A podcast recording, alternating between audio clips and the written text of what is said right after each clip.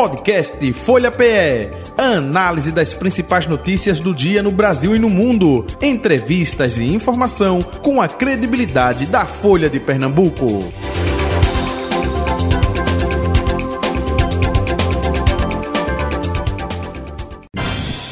Folha Política. E já diretamente conversando com o nosso convidado de hoje, o deputado federal do União Brasil Mendonça Filho. Deputado, muito bom dia, prazer tê-lo aqui em nosso programa. Tudo bom com o senhor? Bom dia, Jota. Bom dia, ouvintes da Folha. Prazer meu estar com vocês na manhã é, dessa terça-feira. É, deputado, é, são vários assuntos, enfim. Primeiramente, eu gostaria é, de colher a sua opinião, porque é factual ah, o retorno é, de brasileiros eh, da área de conflito. E ontem tivemos o desfecho eh, com mais de 1.400 brasileiros retornando. E a gente ouviu muito ontem, ainda hoje pela manhã, repercussão até de eh, adversários políticos do governo, o trabalho que o Itamaraty né, realizou, está realizando, o Ministério da Defesa, através do próprio pernambucano José Múcio Monteiro, é, da Força Aérea Brasileira, enfim, do governo Lula de maneira em geral. Como é que o senhor analisa é, esta ação do governo nessa repatriação dos brasileiros aqui, hein? Eu acho que a atuação do governo foi positiva, né? E principalmente essas duas instituições que você mencionou. As Forças Armadas, por meio da liderança do Ministério da Defesa, que é ocupado pelo pernambucano ministro José Múcio, e o Ministério das Relações Exteriores. Ambos órgãos de Estado, instituições eh, que estão acima dos partidos e que atuaram de forma profissional e preservando o interesse dos brasileiros que estavam na área de conflito, seja em Israel, a maior parte dos repatriados, ou mesmo na faixa de Gaza, o território onde está hoje, eu diria, o, o cenário de mais eh, intensa guerra envolvendo o grupo terrorista Hamas e o exército israelense. Então, fico feliz como brasileiro que outros brasileiros que estavam justamente nessa área estejam hoje é, retornados já à pátria brasileira. O deputado, me permita, é, aquilo que a gente sempre fala aqui, não somente, é, é, é nesse caso é uma constatação, mas a gente cobra até que isso puder, é, pudesse acontecer também em outras áreas, que é ação de Estado e não ação do governo de plantão. Esse exemplo aí dessa repatriação foi uma ação do Estado brasileiro, né?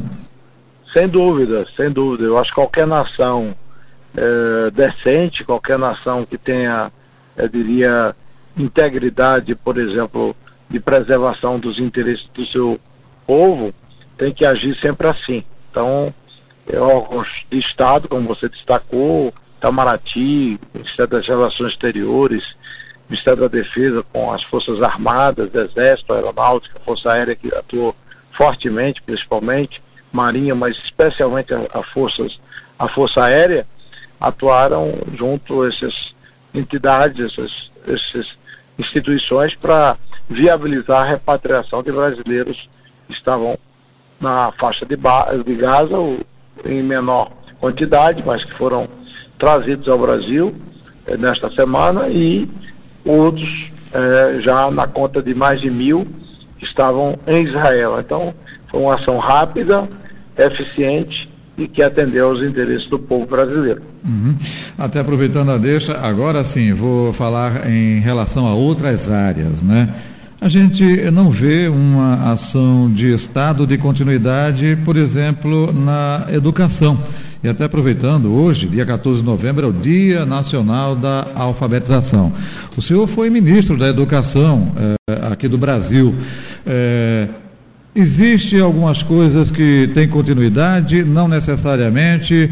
O que um governo traz, o outro desmancha. Eu gostaria que o senhor fizesse uma análise justamente sobre esse ponto de vista aí educacional em nosso país. Se tem ou não continuidade, hein, deputado Mendonça Filho? Bom, infelizmente eu acho que o governo, assim, os governos não têm tratado a educação a nível nacional como deveria, nesse caso, né? A gente teve uma descontinuidade no governo Bolsonaro, assim, mais por omissão, E no governo atual, eu diria que a gente teve uma, uma, uma descontinuidade plena, mas pelo menos no que diz respeito ao novo ensino médio, uma mudança radical que, ao meu ver, volta ao passado de é, é, cadeiras ou currículo é, obrigatório, né, de, de áreas obrigatórias e, e, e, ao mesmo tempo sem garantir a flexibilidade curricular para os alunos brasileiros e acesso à educação técnica.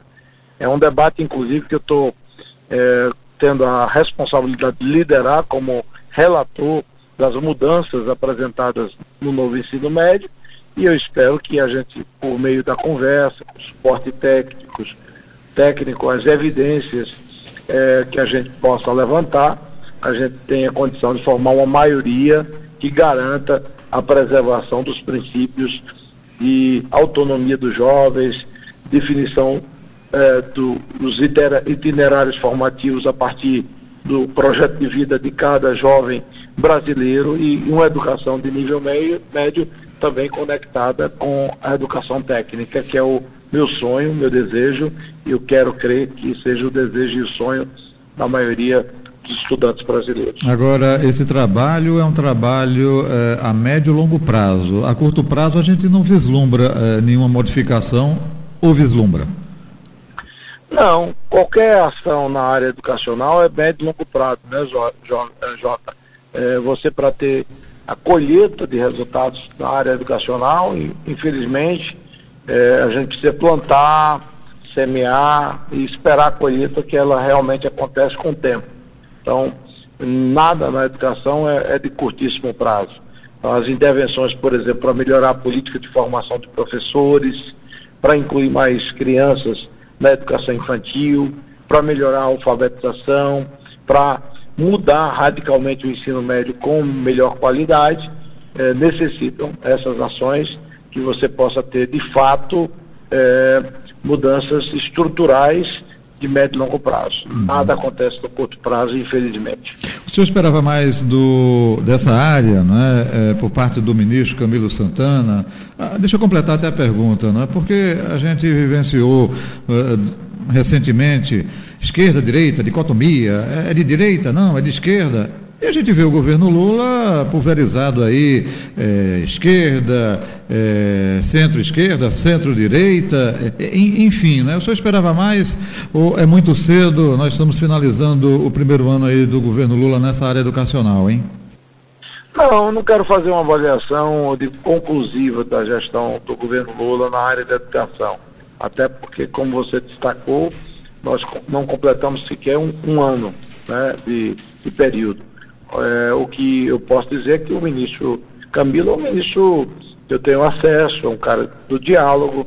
É, eu sei que a distância é sempre muito grande entre a linha de atuação política histórica minha e a dele, que hoje está aí já há algum tempo filiado ao PT, mas é um cara, pode-se dizer, sensato, é um sujeito que foi governador do Ceará. Quando governador do Ceará, eu tive com ele um bom diálogo, eu era ministro, então, o governo do presidente Michel Temer.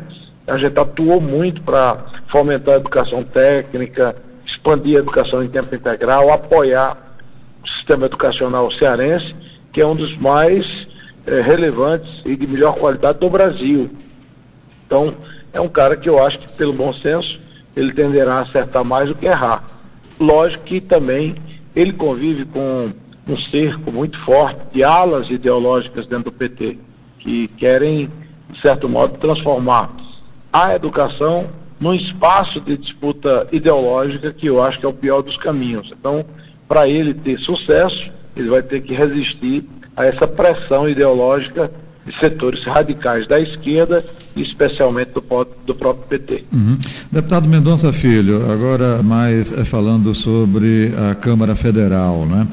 É, o governo está correndo é, para que até o final do ano, e olha que a gente já está aí, final do ano é ali, né, como se diz, é, para tentar aprovar eh, na própria casa, eh, na Câmara Federal, alguns de seus projetos. Né? Eh, na sua opinião, É, o governo vai ter êxito, é, são muitos projetos, tem a questão é, econômica, é, tem a lei orçamentária para o ano que vem, meu Deus do céu, é infinidade. O que o senhor espera, e claro, o seu partido também nesse aspecto, hein?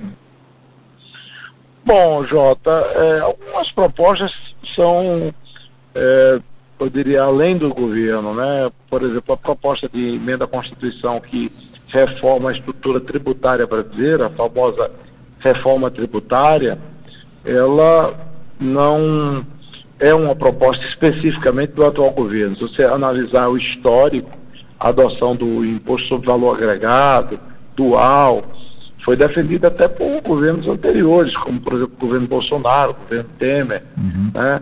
Antes do governo Temer, é, o próprio governo Dilma e o próprio PT também defendia mudanças na estrutura tributária brasileira. Então, eu não encaro essa pauta específica da reforma tributária como uma pauta do governo petista. Eu acho que é uma pauta da sociedade. Tem muita crítica. Uhum. Eu acho que ele não pode transformar a reforma tributária num espaço para ampliar a carga de impostos em cima das pessoas físicas e das pequenas, médias e grandes empresas, porque o povo brasileiro não suporta, não aguenta mais pagar imposto com serviço de baixíssima qualidade. Então a gente tem que mudar essa realidade. Então eu vejo que a reforma tributária, enquanto matéria que interessa ao Brasil do ponto de vista de mudança estrutural no campo econômico, é bem-vinda. Aquilo que ela radicalizar para aprofundar a elevação da carga tributária, aí sim começa a ter reações fortes por parte de vários segmentos da sociedade brasileira. Então, é essa visão que eu tenho com relação à reforma tributária. Uhum. Agora, existem outros projetos que vão na direção de um arroxo tributário, um aumento da carga de impostos no Brasil. Um que taxa o chamado juros sobre capital próprio, que está tramitando na Câmara, uhum. e um outro projeto que taxa as subvenções, os impostos que se abre mão nos estados que por meio de ICMS, por exemplo, que é um, um, um projeto de lei e uma medida provisória, são dois, duas propostas legislativas que estão tramitando na Câmara. Entendi. Essas duas propostas em si, eu diria que tem muita resistência na Câmara, tem muita resistência no Congresso, e eu faria oposição, porque não dá mais para você é, imaginar que a solução do governo sempre é aumentando a carga tributária em cima de quem produz, de quem trabalha, e, o governo não se esforça para reduzir o custo eh, da sua gestão pública, que é uhum. muito elevado. Então, a gente precisa tirar o Estado em cima do cidadão. A gente quer serviço de qualidade na saúde, na educação, no combate à violência, ou seja, em atendimento à questão da segurança pública, mas sem aumento de impostos, que é um dos defeitos principais dos governos do PT, que gosta muito de cobrar imposto e a gente não tem um retorno adequado quando a gente vai para o resultado final na ponta das políticas públicas. Deputado Mendonça Filho, é, é, me ajude. É, foi aprovado em dois turnos no Senado essa famosa reforma tributária, agora na Câmara Federal, né, tem o relator é, eu acho que é Sóstenes Cavalcante, né? E está... Agnaldo Ribeiro. Agnaldo Ribeiro, pronto, me ajude, pronto, obrigado. e aí o, o, o, o que está sendo dito é que o ministro Haddad e a parte econômica do governo está tentando é, fatiar o que seria, olha, o que existe de consenso entre até mesmo é, oposição e governo passa, vamos nós. E o restante, as pendências, a gente discute depois. É, o senhor também acha que isso é, é viável, não necessariamente? Eu acho que o grosso dá para você, o núcleo central da reforma tributária dá para você votar na Câmara e findar o processo legislativo com a promulgação da emenda constitucional. Até o final do e ano, alguns, é isso?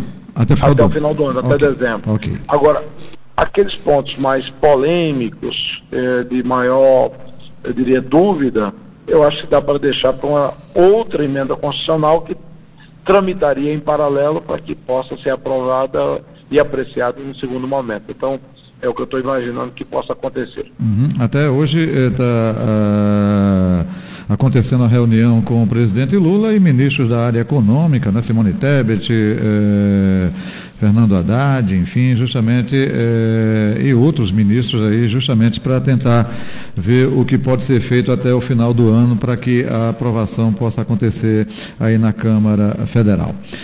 Deputado Mendonça Filho, vamos agora falar, é, claro, de política partidária.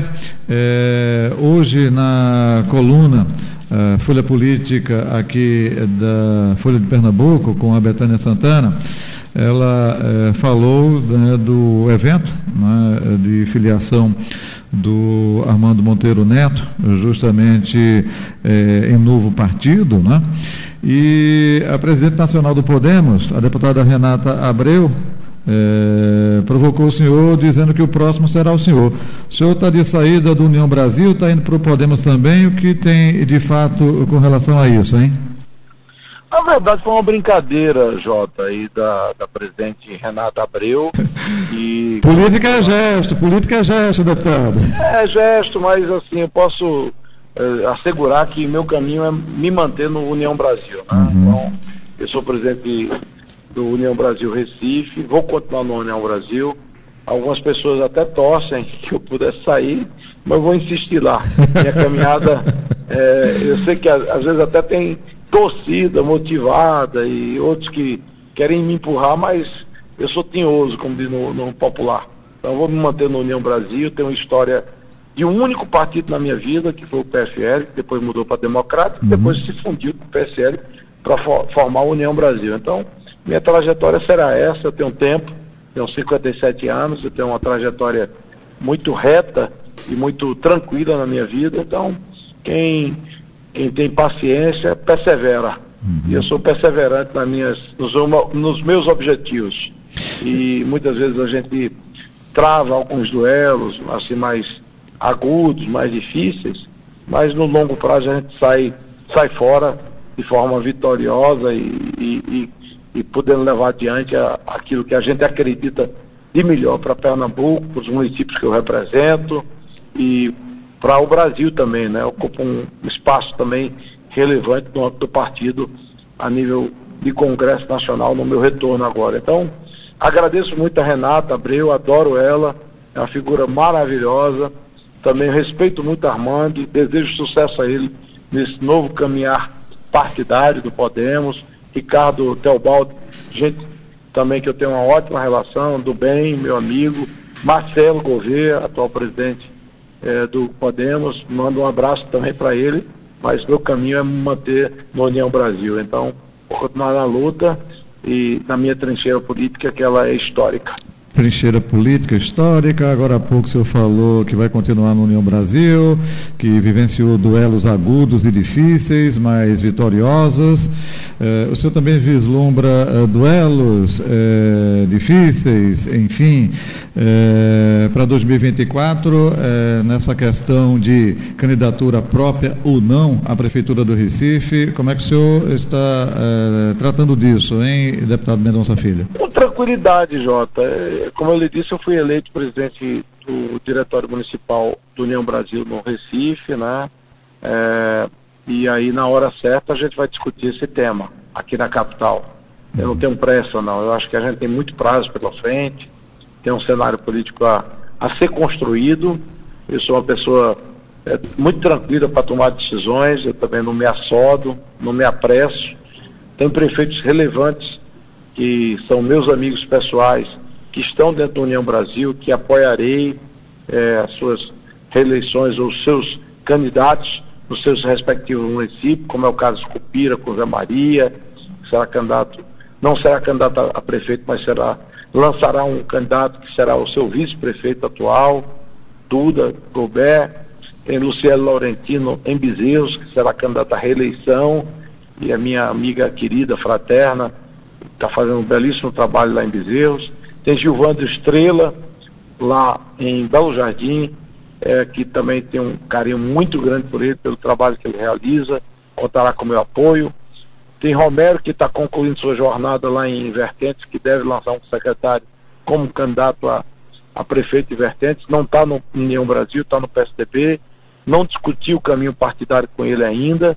Tem candidato a prefeito em Toritama, Romero Leal Filho, tem candidato a prefeito em Taquaritinga do Norte, Jobs da Internet, tem um candidato que eu devo apoiar em São José do Egito, lá de Evandro Valadares. Então, eu posso dizer aqui que Salgueiro também, Fabinho, que é candidato a, a prefeito e foi candidato a deputado, é, é um, uma liderança forte do Sertão Central. Eu poderia passar aqui um bom tempo falando de vários candidatos que contarão com o nosso apoio. Alguns deles disputando pela União Brasil, outros disputando por outros partidos, mas contando com o nosso apoio no União Brasil ou dentro da minha história política em Pernambuco. Então uhum. essa vai ser a, a nossa caminhada em 2024 e no momento certo Recife também terá o seu papel, porque eu tenho uma história na capital, disputei três eleições, duas delas cheguei muito perto de ir para o segundo turno, e evidentemente que tem um apreço, um carinho, um amor muito grande pela capital, que é de todos nós pernambucanos. Uhum. Essas conversas, eh, primeiro internamente, dentro do próprio União Brasil e depois com outras siglas, eu faço essa pergunta porque no próprio União Brasil tem a questão do presidente eh, eh Luciano Bivar, tem essa movimentação do Grupo Coelho, né, com o Miguel, com o Antônio Coelho, enfim, é, é, para a base, apoio ao prefeito João Campos. É, é, uma difícil tarefa, Mendonça Filho? Eu acho que quando se tem conversa com franqueza, com tranquilidade, nunca é difícil, né?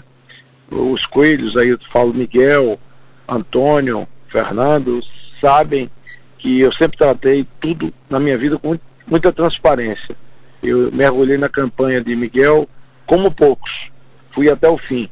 Até o momento que infelizmente não deu, ele por muito pouco não foi para o segundo turno.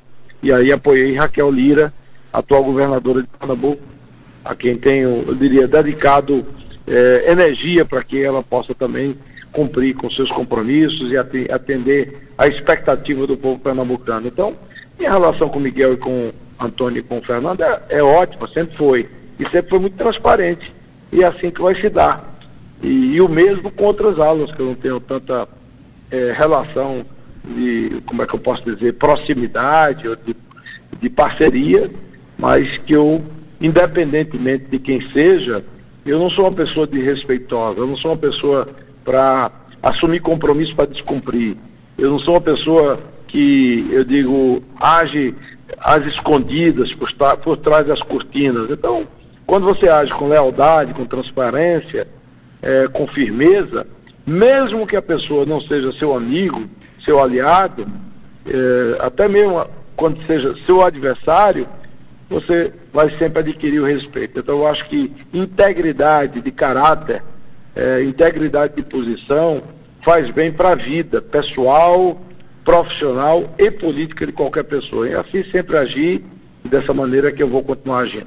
A gente sabe do peso, né, que, eh, por exemplo, o presidente da República tem numa eleição como na capital pernambucana. A gente sabe também do peso de um governador, agora governadora, na eleição da capital pernambucana. O senhor falou aí desse apoio a Raquel Lira. O senhor vai é, tentar justamente esse apoio dela é, para que o senhor seja o candidato dela aqui na capital pernambucana? Jota, eu acho que não é hora de fazer antecipação de cenários, né? Eu acho que o cenário para uma candidatura majoritária envolve a disposição pessoal. Eu, eu, sou um cara bom de, de, briga, sou bom de luta. Pronto, vamos, vamos mas... para parte. É, é, disposição pessoal. O senhor tem isso, né? É, sempre, nunca me faltou, Jota. Não é nesse caso específico, não. Eu digo, é parte da minha vida, do meu caráter, da minha forma de ser. Eu sou um cara, é, modesta parte, guerreiro, muito muito, muito firme nas convicções e muito firme nas batalhas. Mas não pode ser projeto pessoal, né?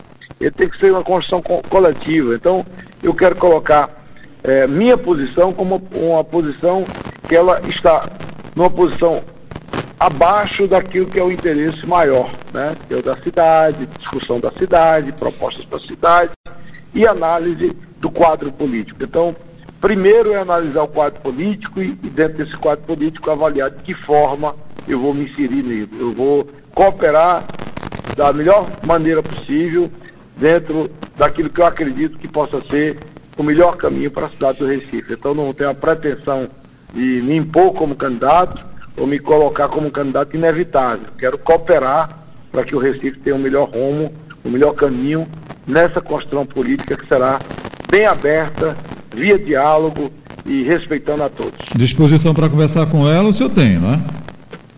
Ah, eu sempre com diálogo, eu não tenho uma indisposição para conversar com quem quer que seja. A atividade política é uma atividade, sobretudo, da conversa, do bom diálogo, do, do, da boa, vamos dizer, negociação. E essa negociação, quando é feita em bases transparentes, abertas, é lógico que facilita muito o nosso caminhar. Alguns analistas, né, cientistas políticos, eh, falando de recursos que o prefeito recebeu, né, eh, liberação de empréstimo, enfim, governo federal, eh, apoio de Lula. O senhor considera o prefeito João Campos como um candidato imbatível ou não? Eu prefiro não qualificar assim, porque eu acho que não tem nada imbatível na vida, né? Para mim, eu digo, é, só os desígnios de Deus que você não pode superar. Para mim, quando Deus quer, é, como diria o poeta, o homem sonha e obra nasce, né? Então, não há ninguém que possa ser considerado imbatível para nada na vida. Isso eu estou falando no sentido mais amplo. Não é, na só, na, não é só na política, não. Né? Então, todos nós somos é, pessoas que temos as nossas falhas, as nossas dificuldades, as nossas deficiências, e as nossas virtudes também. Então, é, ele é forte, é indiscutível. Mas imbatível ninguém é. Nem ele será, nem ninguém será nesse mundo. Então, a gente precisa ter a modéstia de raciocinar sempre como é, seres humanos falíveis e dentro de um cenário que ele estará sempre incerto. Porque quem é soberano é, na democracia é o povo e acima do povo só tem Deus. Uhum. É, deputado Mendonça Filho, para finalizar, cada eleição tem algo peculiar. Né? A última que a gente teve aqui na capital pernambucana era é, é, você é ligado a quem? É ligado a Lula? Você é ligado a Bolsonaro? Na sua ótica, qual será né, o mote da campanha de 2024? Isso persistindo ainda, essa questão? Bolsonaro, Lula, lulismo, bolsonarismo, enfim? Eu não gosto muito de campanhas que, cujo o, o, o, a base de, de, apoio é o apoio de A, B ou C. Você pode até ter apoios como suporte adicional, mas para você ter uma campanha, eu diria, importante, que sensibilize o coração do povo, você precisa ser um, um, um ator ou uma atora política, no caso, se mulher, que tenha essa característica de, de, de ter vida própria, né? ter personalidade própria é, e ao mesmo tempo também ter propostas concretas que possam contribuir para a mudança na realidade social da nossa cidade, do nosso povo, no Recife, ou em qualquer cidade que esteja é, envolvida numa disputa. Então, para mim é mais importante que qualquer apadrinhamento é a característica do candidato ou da candidata, sua é, suas qualidades individuais e, e, seu mérito e ao mesmo tempo também suas propostas, suas ideias para o futuro da cidade. Deputado Mendonça Filho, gratidão pela atenção aqui com Folha Política da Rádio Folha. Bom feriado para o senhor, saúde e paz, um abraço, até um próximo encontro, tudo de bom, viu? Obrigado, Jota. Um abraço para você, para os ouvintes da Rádio Folha. Saúde e paz.